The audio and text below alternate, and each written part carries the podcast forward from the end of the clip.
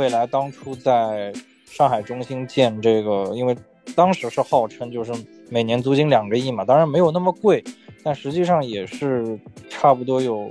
七位数的这个年租金了，非常夸张啊！呃，理想跟未来这两家，他们的创始人本来就是来自于卖线索的最主要的两个供货商，是的，是的，跟汽车之家。对，那他们都不买线，其实他们现在也买线索。大家好，欢迎来到孤岛车谈，我是松松。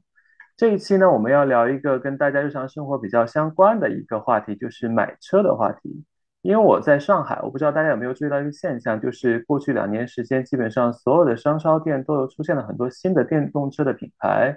无论是特斯拉、蔚来、理想、小鹏，还是这两年出现的一些新的品牌，基本上都在往商圈里面去钻。然后呢，基于这个现象，然后我就想要邀请我的两位朋友，一个是 M，然后一个是 Benny 来参加我们这一次的圆桌讨论。那请两位先给大家打个招呼。呃，Hello Hello，大家好，我是 M。嗯，大家好，我是 Benny。对我跟 M 认识的时候呢，我还在上一家公司。然后 M 其实这两年基本上也是流转了很多很多的电动车的公司啊，包括特斯拉、包括蔚来、包括吉星这样的公司。现在在一家这个传统车企下面的一家新新锐的这个电动车品牌工作。然后呢，按照他的说法，就是他基本上已经横跨了从十五万的电动车到一百万的电动车所有的这个价格区间。然后比较有意思的呢，就是他从来没有做过 4S 店的 sales，基本上一工作一毕业，基本上就是在电动车企业工作，所以我觉得他经历还是蛮有意思的。然后另外 Danny 呢，就是我认识他是因为他的公司跟我公司在隔壁，然后那个时候我才知道，原来我们公司旁边有一家做汽车咨询的公司，然后他们其实跟汽车行业已经打交道非常多年了，然后跟整车厂、跟经销商都有合作，包括他们最近也在举办一些跟商超店选址相关的。呃，活动，所以其实对这方面也了解到了非常多的一手信息。讲到直营呢，我其实不得不提到的就是特斯拉这个品牌。然后特斯拉因为可能是全球第一个做直营的这么一个电动车公司，基本上也是开了行业之先河吧。但我之前在整理资料的时候发现，其实在美国做直营其实是非常非常困难的，尤其是在一些这个石油州，在 Texas 啊这样的州，其实你基本上是要打官司的。所以呢。呃，特斯拉，但是在最开始成立的时候就义无反顾的选择了直营，所以我们可以从这个话题开始聊起，说为什么电动车一定要做直营，还是说这是一个可选项，也可以不用做直营？电动车不一定非要做直营，但是做直营无疑是一个更好的选择。那我展开讲讲，就是为什么是这样的一个情况？因为其实，呃，刚才就是 Lawrence 提到，就是我们在整体，呃，最最初就是 Tesla 在北美这边开始，因为美国大家知道它是这个联邦体制国家嘛，每个州其实都是有这个独立运营的权权益的。那本身，呃，Tesla 在 California 这边就是做完这个落成之后，其实相对来说，加州因为当时包括当时阿诺施瓦辛格 对于呃老马的这个工作的话还是比较支持的，所以相对来说，在加州整体 Tesla 的工作展开是比较顺利的。那包括说。呃，Texas 或者说后面在西雅图啊等等这些州去做这个推动的时候，都是遇到了一些呃大大小小的困难。那当然也是通过老马自己的个人魅力，加上他不停的游说吧，相相对来说把不同的几个州的州长先是搞定，然后再在法院里面打官司，一点一点聊，然后一点一点把这个就是北美这边每一个州一点点摆平之后，才把门店这样开出来。其实相对来说的话呢，我觉得，呃，可能不管是 Lawrence 还是说，呃，Benny，对于整体的经销商体系的话，都会比起我来说更熟悉。因为经销商其实更多的话，他会，因为我不知道大家的体验上面会不会觉得说，我如果熟悉经销商的这种销售系统的话，我会经常去不同的经销商门店，先看车的这个车型有没有，就是我在线上或者说是电话先询价。确认完这个它的报价之后，我再到店里面去做一个了解。那销售可能不会去过多的去介绍产品，因为了解产品，他们默认是把产品这一端放在你自己在线上去先去做个了解，然后到店之后，他可能产品会粗略的跟你讲五到十分钟，但是实际上在价格谈判以及这个优惠的这个。政策沟通上面可能会花更多的时间去进行这个沟通，而且经销商体系的话，因为呃，本身在经销商盈利构成的这个部分的话，我觉得更多是在于它的三个部分吧：金融、保险以及售后。那如果说没有这个非常好的这个选择的话，其实你会发现经销商的 sales 想要赚钱是非常难的，因为他如果没有办法做一个打包的保险套餐、金融套餐加上一个售后套餐的话，他可能在卖掉一台车之后只能赚三位数左右的这个提成，所以说对于 sales 来说是赚不到什么钱的。那么对于用户来说的话，其实如果买了这样的一个打包的套餐的话，明面上看起来我在车价上面有了少些许的优惠，但实际上还是被经销商狠狠的宰了一刀，因为这个是经销商需要盈利的这样的一个模式，在驱使他必须这样去做。那么不同的经销商有不同的保险合作方、金融合作方以及售后的这个合作方，所以说就会出现说价格有差异、政策有差异，然后服务不是同质化的这样的一个状态。那当时其实老马要那么努力的去推动直营店的这样的一个模式的话，更多的是希望说能够让不同的国家。不同地区的人享受到的特 Tesla 的服务的话，几乎是趋于同质化的。那么价格的话，因为不同地区的这个汇率之类的，可能会有些许差异。但是同一个国家正常的情况下是能够保证完全统一价格，然后包括所有的政策、所有的服务体系以及说售后体系上面都是趋于同质化的。那这样的话，不管我 Tesla 的用户在任何一个地区。购买了我的产品，最后能够得到的服务、得到的体验都是趋于同质化的，对于特特斯拉的认同也是同质化的，是这样的一个状态。所以我觉得就是说，做电动车不一定要做直营，但是相对来说做直营的话是更好的一个选择。当然，相应的直营店的弊端就在于它的这个重资产嘛，然后所有的这个售后体系啊，然后交付体系全部都要去自己花重金去打造。那 Tesla 其实也是从负债累累，慢慢慢慢慢慢走出困境，然后走到今天这样的一个全球化的一个第一车企这样一个状态，其实是非常不容易的。其实我之前在写文章的时候查到过一个新闻，就是二零一四年特斯拉不是正式进入中国嘛，然后交了第一批车给一些这个明星的企业家啊什么的，然后当时好像国内有家媒体叫爱卡汽车，他们当时写了一篇文章叫。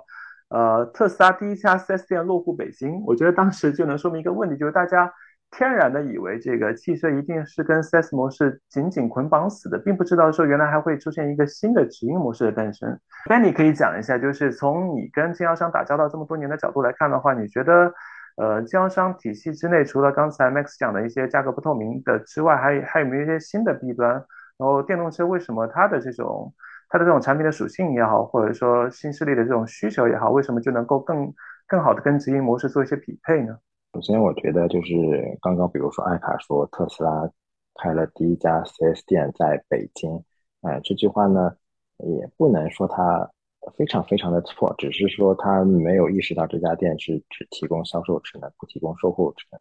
就是商超店，我们说的这些开在商场的店，它未必是直营店；但是 4S 店，它也未必就是经销商开的店。因为特斯拉其实现在也开了一些 4S 店嘛。因为前面那我们因为说的 CS 就是销售配件、服务跟跟 service，就是一些信息的反馈。这些工作我们可以直营的方式来做，也可以委托一家经销商来做。其实 4S 店并不等同于它就是一家经销商开的开的门店。嗯，那我觉得现在就是对于一些，首先我觉得经销商首先肯定不是一不是一个洪水猛兽，就大家我觉得就是过过分的说经销商模式一定是不好，那肯定是跟刚刚 M 说的这个肯定是不对的。经销商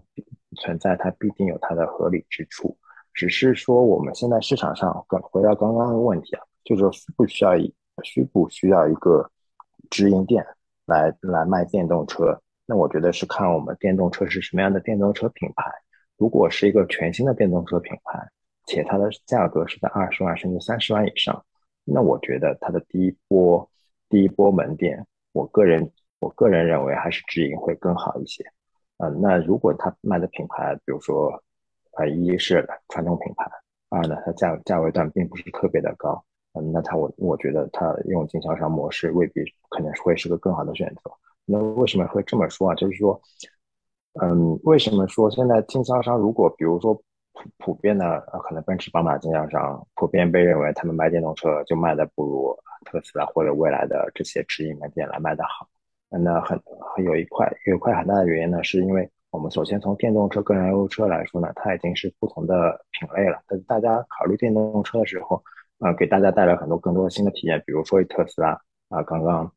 呃，它是全球第一个提供车辆可以 OTA 的品牌，第一个提供大屏的品牌，第一个加速可能在三秒以内的品牌。从它产品上有非常非多非常强的科技属性，非常大的产品力，这些。甚至包括它公司有更高于它产品之上的一些企业愿景，比如说是啊，特斯拉的可能品牌口号就是加速世界向可持续能源发展。这些话，如果是你通过一些经销商的一个销售顾问的口，他是很难把不管是产品力上的与众不同和品牌愿景上的与众不同，很好的给表达给他的潜在用户的。那作为一个新品牌来说，我没办法把我最好的一面有条不紊啊。就是徐徐的传递给我的潜在客户，那我这产品可能或者这个品牌已经啊失败了百分之三十到五十，那么做这些事情就可能很很有可能就是无用功，因为我是在委托一个第三方来传递我对这个世界的看法、产品的看法，这个效果可能未必是很好，所以在这个情况下亲自下场，亲自把这个产品先把这一条把这条路给走通，我觉得可能是。更好的选择，哪怕是走不通，我也会更更清楚的知道到底我是在哪个环节出错了，是我的产品力没有我想象的这么好，还是我的一些理念过于阳春白雪，跟我的终端消费者实际差距很大。所以我觉得，如果是卖一款三十万以上的电动车，嗯，先选择直营的路线，啊，是个比较好的选择。其实 Ben 的意思就是说，对于一个高端品牌来说，你需要有一个直面消费者的机会和渠道，无论是传递你公司的信息，还是产品的技术特点也好，这个是非常有必要的。那这个会让我想到，其实我在二零一九年的时候，因为当时汽车圈有一个非常大的新闻，就是奔驰一个女车主坐上机盖嘛，说保说应该是金融服务费，然后几百块钱的事小事儿吧，然后就上热搜上了好几天，然后这个事儿好像就让大家意识到，哦，原来这个。奔驰这样的品牌经销商也会做一些见不得所谓的见不得人的事情啊，就好像大家一时间又把这个经销商打到了这个呃非常无耻的这么一种一一个形象。我觉得其实就像刚才 Benny 说的，其实经销商并不是一无是处。其实，在过去几十年的发展过程当中，经销商是为整个汽车产业的发展提供了一个非常非常好的这么一个呃渠道支撑吧。但是我又想到，就是说。那为什么现在这么多品牌，他们基本上在选选择直营的时候都是呃非常非常的激进？他们基本上很少会说就选几家店去边走边看，基本上都是一股脑的说我要开几十家店或者几百家店。广泛意义上来说的话，我觉得存在做直营的新能源车企的话，目前呃特斯拉，然后蔚来以及理想，因为这三家的话目前是在走纯直营路线的，然后像。电动御三家里面的小鹏的话，一直其实都是经销商跟直营并行的这样的一个状态的。然后像其他的一些新增的品牌，包括我之前从事过的这个吉星的话，都是经销商主导，然后直营店相对来说是作为更多的是这个产品展示跟这个门店去秀肌肉的这样的一个状存在诞生的。所以相对来说的话，呃，我觉得。包括 Neo 在一九年跟二零年非常困难的时间，也会需要当时有部分地区的这个车主或者说是呃大的一些经销商的这个合伙人一起去做。当然，它的整体的企业的就是门店的把控还是掌握在 Neo 的企业手中的。那当时其实称呼它为 New Space Partner，就是这样的一个很好的一个典范。当然。你有在后续得到了这个安徽政府的这个支持之后，就合肥市政府的支持之后，呃，这一百四十六亿其实让你有回了一大口血。所以后来，呃，在斌哥跟这个力宏总的努力下，其实是把这些呃所谓的类似于经销商的这样的 New Space Partner 去收了回来。现在所以说，呃，New 只有 New Space 了。那相对来说的话，其实整体而言的话。不管是 Elon Musk 也好，或者说是李斌也好，其实还有包括理想也好，他们都更加深刻的能够感受到直营模式在中国对于经销商的这个冲击。那最直观的其实就是我当时在 Tesla 所待的这段时间，刚好是 Tesla 入华没多久，然后新能源在国内刚刚开始萌芽的这样的一个阶段。其实市场教育，包括说对于用户的整体的这个电动车 IQ 的这个培养的话，我觉得更多的其实，在最初大家都是早就习惯了经销商那种比价，然后到店再看车，然后再比优惠政策、比服务、比你送我什么东西多的这种状态。其实用户也会有点疲于奔命，在不同的这个 4S 店的位置。跑来跑去，而且相应的大部分的 4S 店开的位置的话，都会比较偏远一点。以上海和杭州这样主流的这个一线或新一线的城市举例的话，你会发现其实 4S 店的位置一般都是比较偏的。因为首先市区里面寸土寸金的这个 闹市区是不可能让你去开 4S 店的，因为没有这么好的位置，也没有这么大的这个地皮给你去建 4S 店。所以相对来说，如果我比方我要买一台。二十几万的这个车子，我可能需要跑至少三到四家左右的 4S 店，然后一家一家看过来，那可能会有我想要的车型，可能还没有，或者要我加价再买，它都可能发生。所以相对来说，这样会比较累。那如果说直营店的这样的诞生的话，基本上我们看到直营店的位置都是在呃某一个居民区邻近的商圈里，或者说是一些我耳熟能详的这个商场里面。我走进去，我就能看到，它虽然没有特别大的店面，但是至少就是我进去之后，能够有相对来说比较热情的销售给我去做车辆的讲解，然后可以在楼下的停车场里就见到试驾车，然后我签完一张试驾单，我就可以非常开心的去试驾，试完之后我想买就可以买，我不想买就可以再换一家店，别的店去看。啊！但是我不需要再去为了比价、为了比政策、为了比优惠去疲于奔命了。这个我觉得是，不管是 Tesla 还是未来还是理想，其实去坚持做直营店，大刀阔斧的在商超里面疯狂的开店的一个非常做的非常明智的一个决定嘛。因为至少我在曝光率上，在整体的这个就是。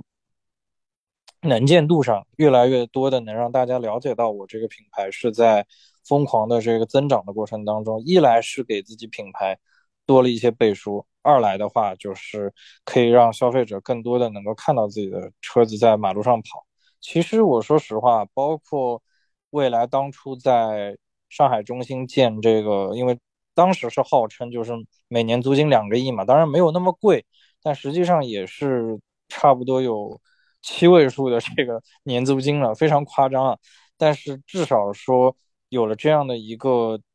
全球旗舰店的背书，未来在品牌的形象树立上面，我觉得是有一个更加强大的一个支撑在。我其实有个问题想问一下 Benny 啊，就是呃，大家都在说。尤其是在未来，魏小李三家公司比较困难的时候，觉得他们铺张浪费嘛。尤其是像未来这样的公司，都会选择在顶级的 CBD 或者顶级的商圈里面去开一个可能上百甚至上千平方米的这么一个店。大家觉得这个是铺张浪费，但是也有一种说法，就是说，其实你 4S 店想要获客的话，其实现在的获客成本也越来越高了。你要像汽车之家或者像易车他们去买一些销售数据嘛？如就如果两者对比来看的话，你觉得哪种在目前来说是更划算或性价比更高的呢？首先买线索这个肯定是一个非常来说效率效率效率非常非常差的一个获客的一个手段。那你还要看呃，特别是呃理想跟未来这两家，他们的创始人本来就是来自于卖线索的最主要的。两个供货商，是的，是的，跟汽车之家，对，那他们都不买线，其实他们现在也买线索，但作为直营来说，有个好处是我线索可以公司直接买，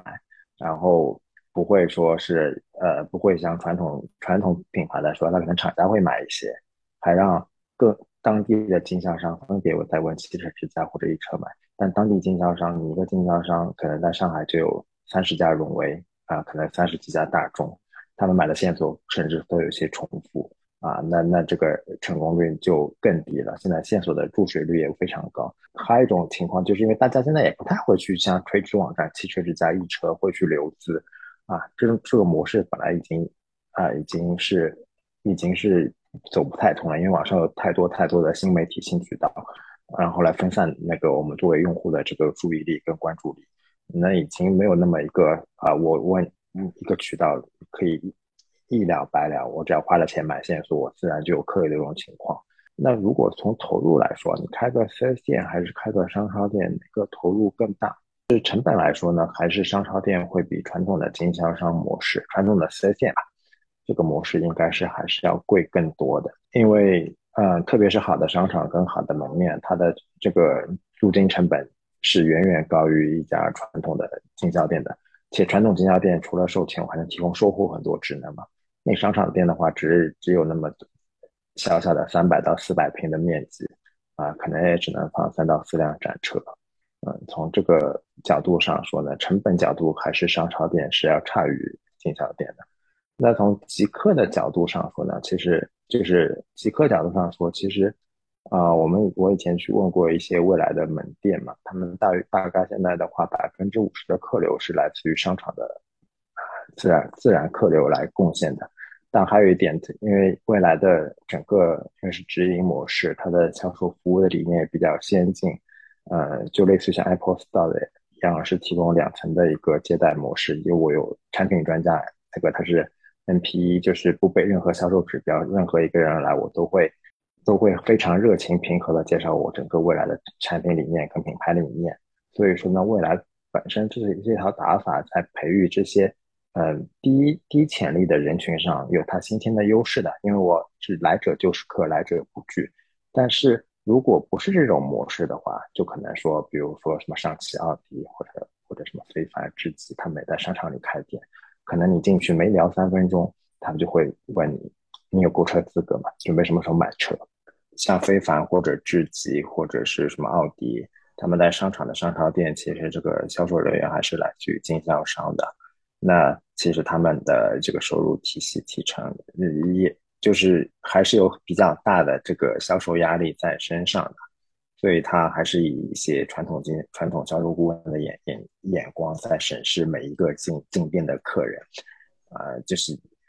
非常希望你进来的人就是 至少带有百分之二十三十的可能性是是想来买车的，那我才能可能。更好的完成今天的销售任务嘛？那在这个情况下，那对于给予给予用户的感受，那就是不太不太好的。因为我在现在大家逛商场逛嘛，对吧？不是说我逛商场一定是一定要消费，特别是这么大金额的一个物件，我不可能说我随随便便来看两眼，我就会啊告诉你我要买车，这绝对是不可能发生的事情。那那在所以说啊，我们开一个商超店，其实。我我个人认为，关于销售的职能，对于商超店来说，可能就百分之二十五到百分之三十，还有百分之七十的职能，特别是对新品牌来说，它可能更多是在一个是品牌的宣传跟推广上面。因为我的新品牌放在一个大家，因为商场嘛，毕竟是大家经常可能甚至每周都可能都会去的地方，那我把这个地方，把我的新品牌的呃快闪店也好，商超店也好，放在商场里，更多的是做我品牌的一个宣传和推广。第二个呢是可能是刚刚我说的是做我一些潜在用户的一些培育的工作，那这方面包括特斯拉、未来都做的是比较好的，因为我是绝对不会开口去问进来的这个潜在用户啊，你什么时候有买车的打算，什么时候买大车的计划，而是我嗯进进来对我的产品感兴趣，那我就非常热情的把我的产品介绍给你啊，邀请你试驾，但绝对不会在你不开口之前，绝对不会说我把我的车啊。想推销给你，那这样是可能我他一次两次不会，但他可能一年两年之后买车的时候，他然会想到我。那在这个当然这个是其实投入是非常大的，这个其实浪费的，就是花的资源是非常多的。但呃，我觉得未来跟特斯拉在这方面坚持还是有它的很多的很大的收获的。第三块呢，是我作为一些商超店，包括那个 New New House 牛屋，那很多活动我都是可以在我的。这个店里做的，那我很多的用户活动，可能未来百分之七十到八十的活动都是在牛屋里面做的。那我售车之外，给创造了一个很好的空间，让我跟我的车主能做第二做进一步的沟通。那这个其实价值也是非常大的，呃，那这个是 4S 店也完成完全是达不到如此作用的一个呃功能的。像智己啊、非凡，因为他们的销售人员都出自于这个经销商体系嘛，所以他们是背 KPI 的，所以看人的眼光是有一种戴着有色眼镜来看别人。然后可能让我想到就是像爱马仕啊，或者是 LV 这样的柜姐啊，就是进来就是想要说这个人到底有没有钱，或者有没有这样的意愿能够买得起这个东西。因为从价值量上来说，可能一个爱马仕的包包和一个车可能价格基本上在同一个档位吧。然后另外的话也会让我想到另外一个事情，就是前段时间我一个朋友去看了大众还是什么，就是他进了大众之后发现没有人接待，然后呢，既然 sales 都不问他要电话，他可能觉得就是这个人就是来这个商场里面逛一逛，可能就是看一看啊，没有任何的这个购买的意愿。所以我觉得这可能就是说，呃，新世界品牌和传统品牌在 sales 考核或者是在正是因为这种体系，所以他们在 sales 流程上面，或者是 KPI 的制定上面，其实是不太利于这种长期的用户培育的。嗯，相对来说的话，目前我觉得正常，呃，是会有这样的情况的。因为我觉得，就像刚才 Benny 说的，我们很多时候就是经销商体系的话，因为它更多的目的在于盈利，而不是市场教育。因为市场教育的话，他认为这不会是他的。本职工作，那么集团的老板们肯定是更希望更快的能够回本，甚至说赚到更多的钱嘛。所以说，他做的动作的话，可能会带一些这个趋利性的动作，也就是说，俗称的这个挑客。所以相对来说的话，呃，刚才因为 Benny 其实有说到，Neo 之前这样的一个接待模式，就是完全会均等的去给每一位用户介绍自己的产品，不会说。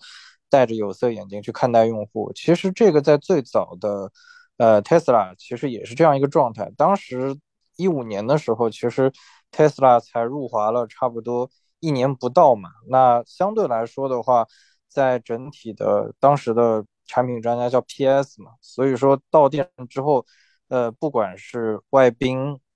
或者说这个进来看看的小年轻，或者说进来看看的大叔，呃，大爷，或者是。阿姨啊、姐姐啊这样的都会给用户去做均等的介绍，而且其实直到现在，呃，有部分的 Tesla 门店的这个 PS 依然会让你看到最初在 Tesla 入华时候的那种风精神面貌，就是他们会来向你自豪的去介绍 Tesla，介绍这一块这一台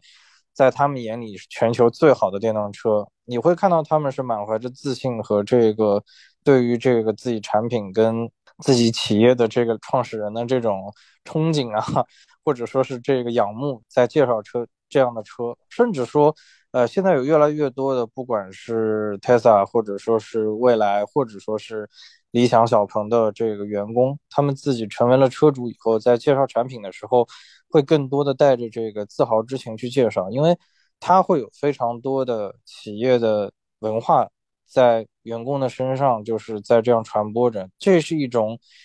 隐性的这种实力在他们的身上去做展现，包括说，呃，企业的一些价值观传递到这个员工的这个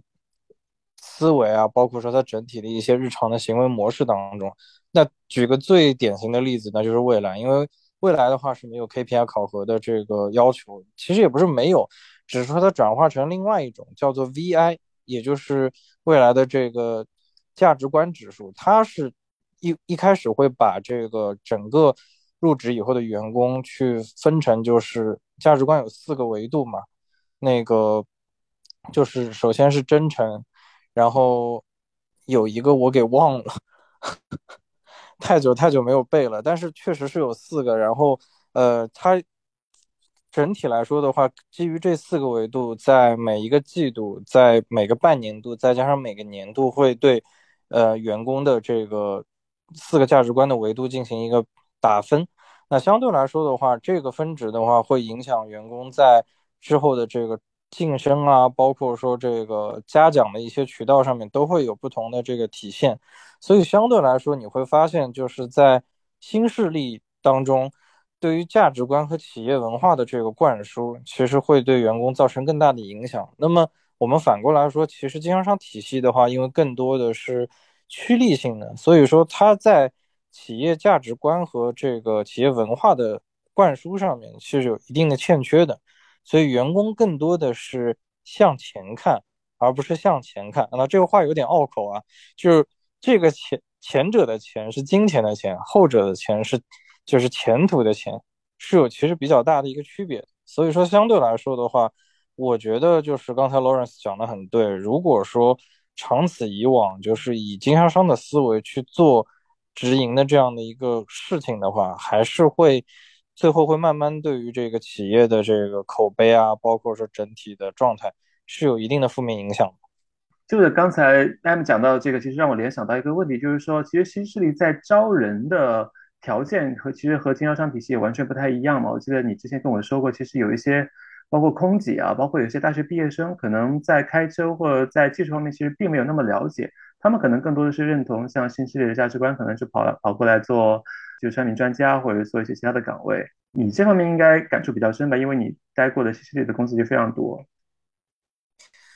呃，相对来说，我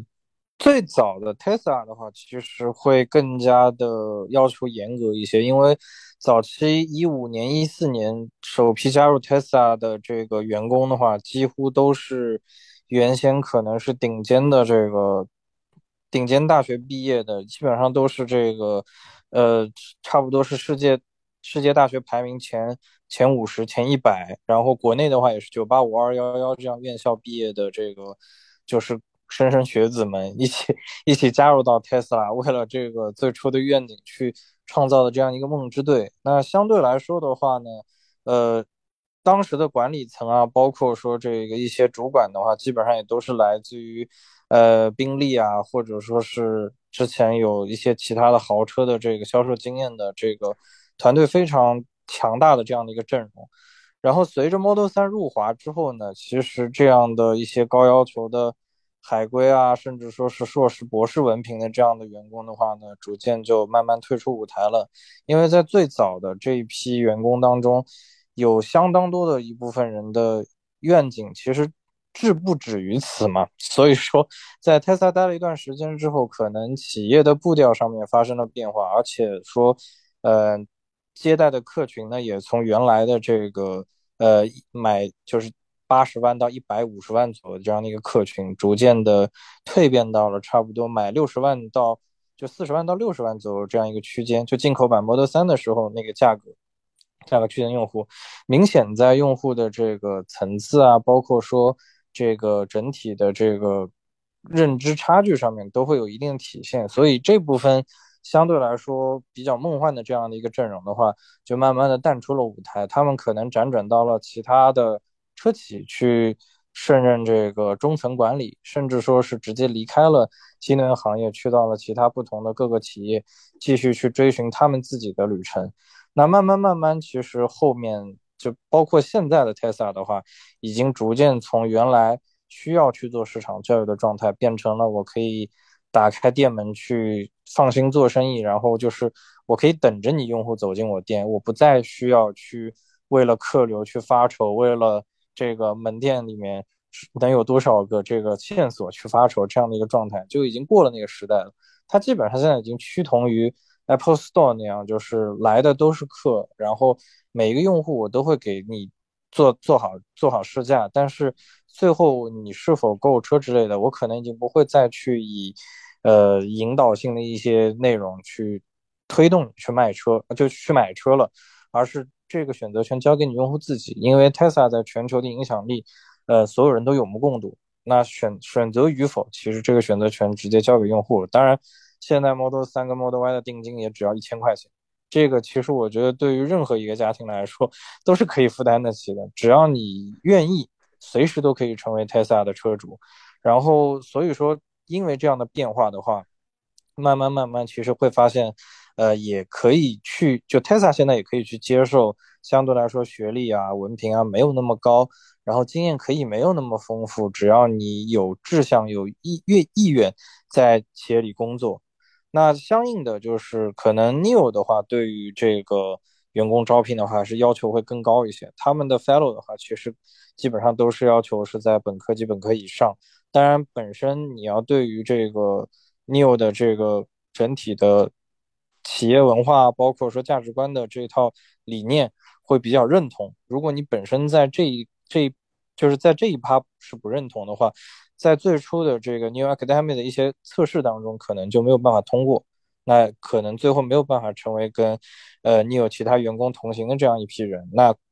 当然这是极少数的会被淘汰掉，然后剩下的其实基本上还是一些嗯国内的这个一本二本的主流的院校毕业的一些学生。然后像其他的这个小鹏啊、理想的话，因为相应的就是创始人的话，可能更加多的会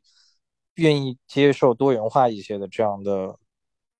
员工的阵容，所以说相对来说，呃，你会发现理想跟小鹏的员工的话，其实也有从呃经销商体系里面出来的，然后甚至说是跨行业转型的都有。那而且最近其实教培行业的话，因为受到这个。一定的冲击嘛，也有非常多的人员人才流通到市场上来。那其实新能源车企现在逐渐的也有不少教培的人才在加入，所以其实我觉得，纵观整个新能源的这个人才市场的话，我觉得还是比较多元化的。因为相对于原来的这个蓝海的一个状态，目前的这个人才竞争的话，我觉得新能源市场已经是逐渐趋于这个红海了，越来越饱和。然后其实。这个新品牌在层出不穷，然后招聘的人的要求的话，就就算保持的再高，始终也得像这个招不到人，或者说在同等的价位上面，我想招到更好的人，我必须要去做一些妥协，必须要去做一些让步，否则我就呃就是 HR 这边也没有办法完成他每个月招人的 KPI 了，就基本上是从原来的这个呃招聘的香饽饽，慢慢慢慢变成了就是我也可以接受社招。接受这个校招应届毕业生白纸一张，我们也愿意。只要是你有这样的意愿，只要是你有这样对于我们企业的认同，那不同的这个人都是可以加入到呃不同的车企的。其实这两年，因为有很多传统车企也去这个商招开店嘛，包括我在上海看到比较多的是大众啊、非凡啊这样的品牌。但是呢，整体感觉就是里面的 sales 是比较懒洋洋的状态，好像对于这个呃商圈里面的客流不是那么在意。然后我其实想问一下，我非常好奇，就想问一下 Benny，就是过去两年其实这么多的品牌涌入到商超之后呢，是不是有抬高商超的这种租金的价格？你能不能够举一个例子，说比如说现在上海的一个比较核心的商圈里面，现在大概租金的价格大概是什么水平？特别是在二零二一年的时候啊，就是说那个时候，啊，因为去年的话疫情还不像今年这么严重。然后去年的话，已经有很多新品牌，呃，就是想入商超，想抢好的门店。所以在去年的时候，商超店啊是非常，就对于对于汽车品牌来说，一他会挑品牌，就比如说你是个大众品牌，你可能你你就想想花钱，你也进不了国际，因为他觉得你不够档次，就是绝对是拒绝你进入我们的商场的。嗯，当当到了二零二零年，特二零二二年，特别是疫情之后，现在商场上海有商。整个商场的空置率已经变得很高很高了，在这个情况下，其实他对汽车品牌是非常非常的渴求的，因为普遍意义上会觉得汽车品牌的这个呃议价能力会比较高一些，然后这个单子会比较稳定一些。那我举一个例子吧，我就举的大宁国际对面是去年新开了大宁久光，也算是大宁地区应该算最好的商场了吧。就是在上海的话，可能属于中等中。肯定是中等以上，就是中上等的商场。那边是去年开了第一家汽车商超店，它的一平方米的月租金大概是呃是一千一到一千两百块钱，然后它的面积呢大概是三四百平。那这样的话呢，可以算一下，它一个月的租金就是至少是四十万，然后一这个是不包括物业费的。那包括物业费，一年的租金，这家店就是五百万以上。啊，另外它还有一个费用，就是车位费。还我就不太明白，商场里面收这些，嗯，汽车品牌的固定车位费收的都挺贵的。它一个固定车位一个月可能就要四千块钱的租金。那如果是要三到四个车位，那又是个几十万的年年支出。所以光这这个在商场里的租金啊、物业费，可能一些电费，再加上车位费，一年，在这个大宁酒馆子基本上就是。估计要接近六百万的年支出，那仅仅是一家普通的商超店，嗯，那还真的是挺贵的，相当于说你一年至少得 卖出六百台车吧，嗯，因为你还要员工工资，员工工资又是个大头，所以你这么一家店，如果你一年不卖出个五百到六百台车，你肯定是回不了本。这么多吗？相当于就是一天一天一点五辆，差不多。是的，但这肯定是不太可能达到的销量目标，对一些普通品牌来说。对，刚才也讲到，其实商超有一些这个缺点，包括它的重资产。其实我作为一个消费者的一个直观感受就是说，现在新势力是因为他们的还没有到规模，比如说现在可能未来有四五辆车，然后小鹏也差不多四五辆车，理想只有两辆车。那如果他们的产品矩阵变多了之后，这个商超怎么能够容得下那么多车辆呢？他们怎么做扩容呢？或者是以后有没有一些一些后备的计划等等？这个的话。其实像现在未来等等已经开始遇到呃类似的问题了，因为特别是前前一九年的时候，未来比较困难的时候，会有一些呃规格很小的 new space 嘛，只有只能里面只能放两台车这样。那现在它现在阵容已经是五台车了，马上一 T 五上来可能就是六台车，那只能说我在后面的在楼下的那个租的停车位上把十家车给备好。那上面如果客户，然后上面呢是定期来更换展车这么一个模式来来运行，嗯，但长长久以往呢，我个人觉得长久以往这些品牌都是会开一定的呃比较大的门店，是在类似像以前传统汽车城这个位置。的，因为呃现在还是说开在商超很大目的是为了店找人嘛，那以后比如说以特斯拉为例，它现在在上海已经有很多店经关了很多上海的商超门店，就是去去收了一些以前退网的这些店进行改造，把店搬到外面去了。因为现在很多买特斯拉都是去人找店，而不是而不需要店找人。那这个情况下，他就会把后面的一些工作就可能会更游刃有余一些，保留一些商超店，然后开一些开一些传统四 S 店模式的大店在外面。嗯，是我理解刚才这个。你的意思就是说，当这个新势力品牌完成第一波的这个用户教育之后，就不需要说店去主动找人了，你可以消费者可以 跨越整个郊区来到我来找到我，相当于这是品牌的一个号召力和影响力嘛。然后其实去年包括今年年初，其实有一些新闻说出来说特斯拉正在关闭商超门店，要回到郊区做一个集合类四 S 店。这个这个事情你怎么看呢？这个是必然吗？或者说这是新势力未来的？必要必将要走的一条路吗？我觉得特斯拉一直来说，就是，呃，就是一个非常以量入为出的一个公司，因为它，呃，经过这么多年的市场培育，已经，呃，就我觉得它在中国市场就是冲着现在现阶段就是冲着如何更好的盈利来运营这么一家公司的。呃，我我是当年二零一九年的时候是在。那时候是在上海的 LCM，就是一家新开的商场，呃，买了一辆那时候进口的 Model 三，呃，我那个时候是二零一九年三月份，好像看是三月份还是两月份订的车，但我还没拿到车的时候，那家店就关掉了，是吧？其实这种情，对这种情况，其实在特斯拉在上海做的事情，嗯，发生的次数还挺多的，包括浦东的长泰广长长泰广场。他可能也是开了六个月或者一年就把这家店给关了，其实就马上搬到隔壁了，因为他因为对于特斯拉或者未来，我相信以后未来也是这样，因为商场来说，对于不同的门店，他给的不同的品牌，他给的租金的优惠是不一样的。所有商场在前几年都是特别希望，比如说像优衣库或者无印良品能开进来，因为他觉得这些店是可能给他带来很大的人流的。那小一点的商场，那肯定是非常非常欢迎星巴克。开进来的，因为觉得有星巴克的地方就会比较多的人流。但是如果你是家 Costa，你想开进去，那对不起，你你给的租，我问你要的租金肯定是比星巴克要高很多。甚至如果是一家 LV 说我要到某个，比如说刚刚说的九光或者是什么大宁国际来，我相信九光或大宁国际甚至不要他租金，倒贴他租金都愿意 LV 搬进来，因为这一家店进来就会带来足够足够多的人气。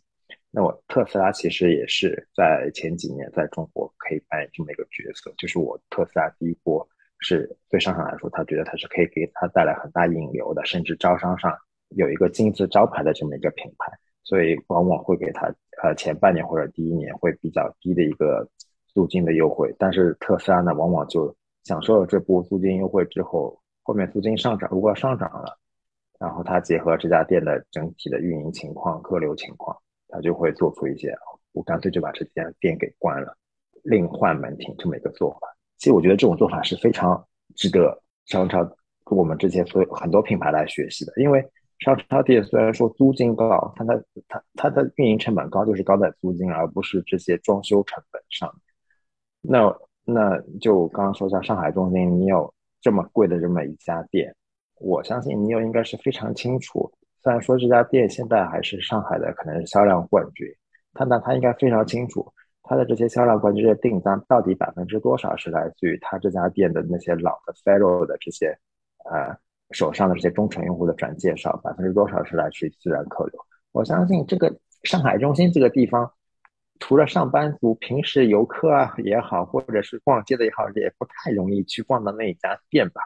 那商商超店，我觉得应该是做的比较灵活的地方，就是我开了 A 商场，A 商场发现，哎呀，就比如说我现在上这家店的大宁国际，发现后面的大宁久光什么地方都比大宁国际好，那可能应该理论上就应该，我就把大宁国际的店关了，去办大宁久光好了。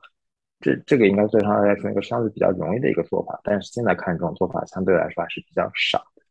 其实我觉得新势力品牌可能都需要有一个在就绝对大城市的一个绝对的一个旗舰商场的这么一个大的门店作为自己的一个广告位吧，或者是展示自己高端形象的这么一个必需品啊。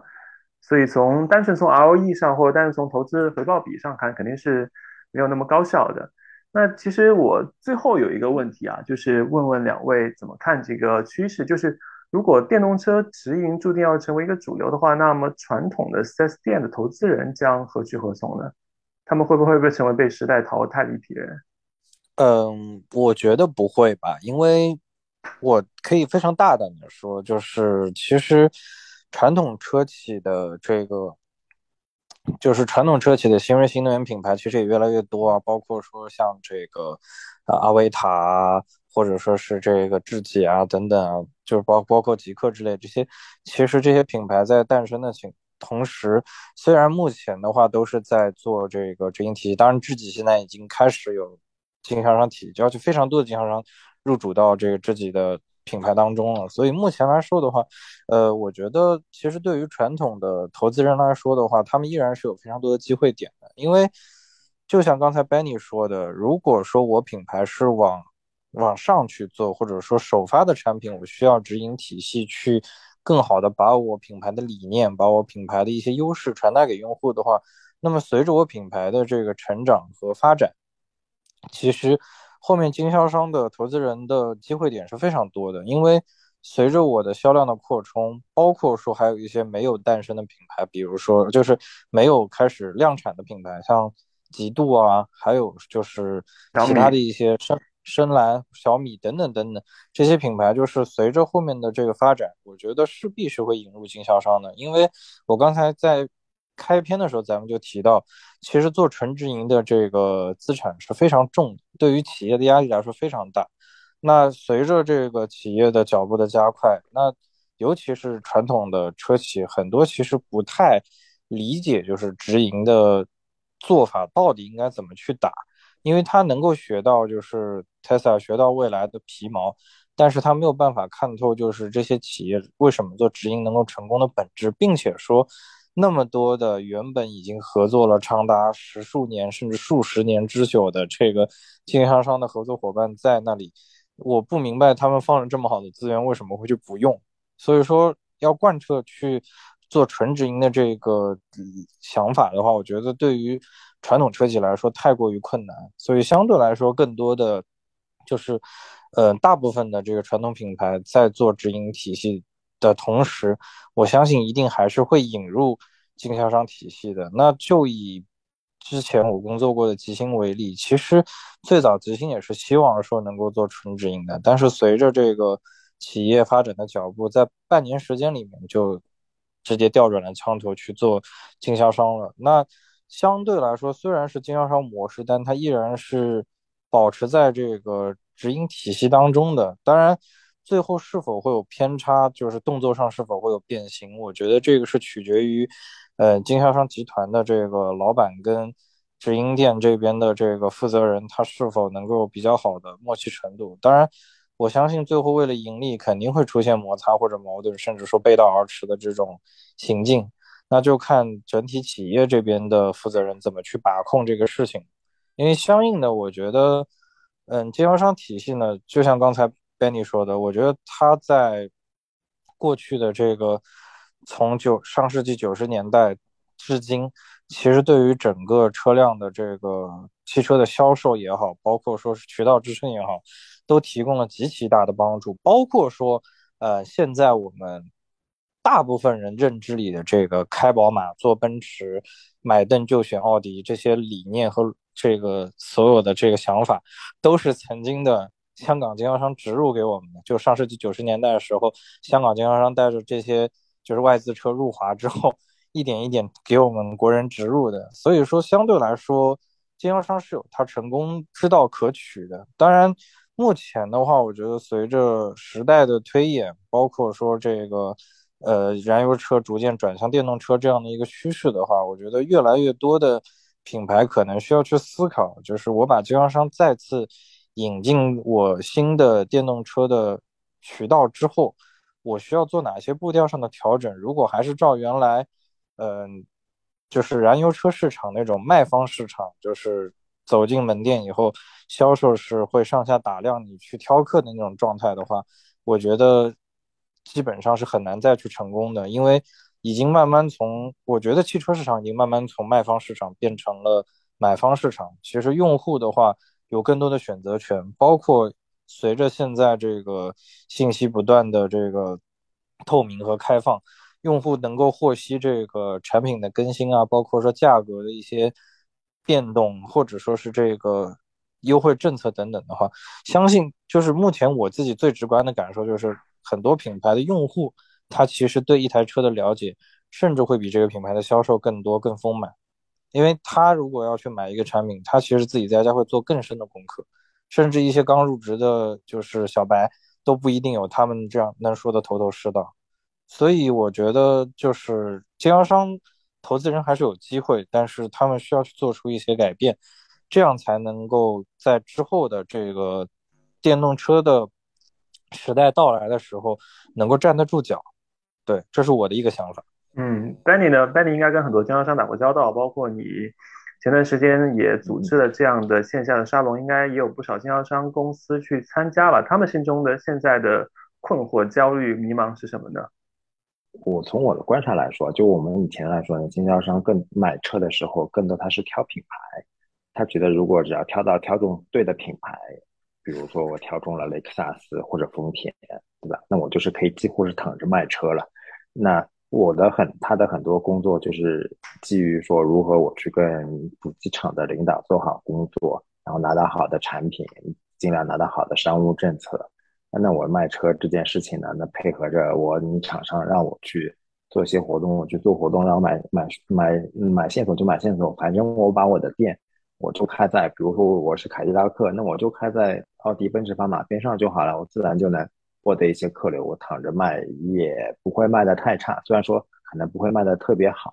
那当然到电动车时代，首先，但首先啊，这个竞争对手就改变了，就你的竞争对手可能现在就是在商场里面。那我逼着你，就算你经销商，你想卖电动车，你也不得不去商场里开一家店，因为可能如果你是开智己的，你开在一家什么店都没有的商场，比如说大宁久光。其实你是客流不太多的，你可能真的是还是要开在未来的边上，你可能去分一些未来的客流。你看未来，同时同时看差不多价格的智己，那可能对智己这家门店来说会有一些来自于一些自然客流。但是刚刚说的，它其实实际的接待效果不是很好，那就是第二个问题，就是经销商要去学会跟理解新一代的消费者，他们是喜喜欢什么样的一些购物体验。跟这个购物的流程跟体验，那在商场里面，其实不仅仅是只有卖车是经销商的，就我们看到的华为店、小米店，其实他们也是经销商，并不是一些直营的华为跟直营的小米。就现在大家知道华为店在卖问界的车嘛，但实际上百分之九十以上的这些华为的店都是也是经销商开出来的。那我觉得这些。我作为汽车的传统经销商投资人，其实是可以向一些数码界的这些经销商投资人进行取经跟学习的。他们是如何能做到让我作为一个，当我其实我以前作为一个普通的消费者，我是不太分辨得出来哦，原来这家华为店它竟然不是直营的，我一直以为这些华为的 卖数码产品的店都是一些直营店，因为给我的觉感觉的服务标准基本上是一致的。那数码那那这些数码产品店如何能做到？让我这些普通用户是感受不到这些区别。如果传统经销商也能提把他的服务能力提升到，那我觉得进去一家店，我不知道他是直营还是那个代理，但我只只是认为我能接得到啊非常好、非常一致的服务，那我觉得经销商自然他在商场里卖车就会更顺风顺水、更更如意，他也可能会更多掌握如何卖电动车的这些流量密码。我觉得 Benny 刚才总结的非常好，就是说。直营店不一定牛逼，然后 4S 店也不一定是烂到家。我觉得就是大家可能要拨开，呃，抽丝剥茧去看这个问题。呃，就是包括现在，其实特斯拉也在慢慢的靠 4S 店的方向去靠，然后很多新势力也在寻求这个直营和 4S 间的一种平衡的方式。我觉得这个可能是我们可能接下来几年当中会看到的一个趋势吧。啊，那今天我们就先聊到这，谢谢两位嘉宾。希望我们以后有机会可以再去聊聊一些关于终端市场、跟销售、跟呃汽车商业模式相关的一些话题。谢谢大家，谢谢两位，感谢大家收听本期孤岛车谈，我是松松，我们下期再见。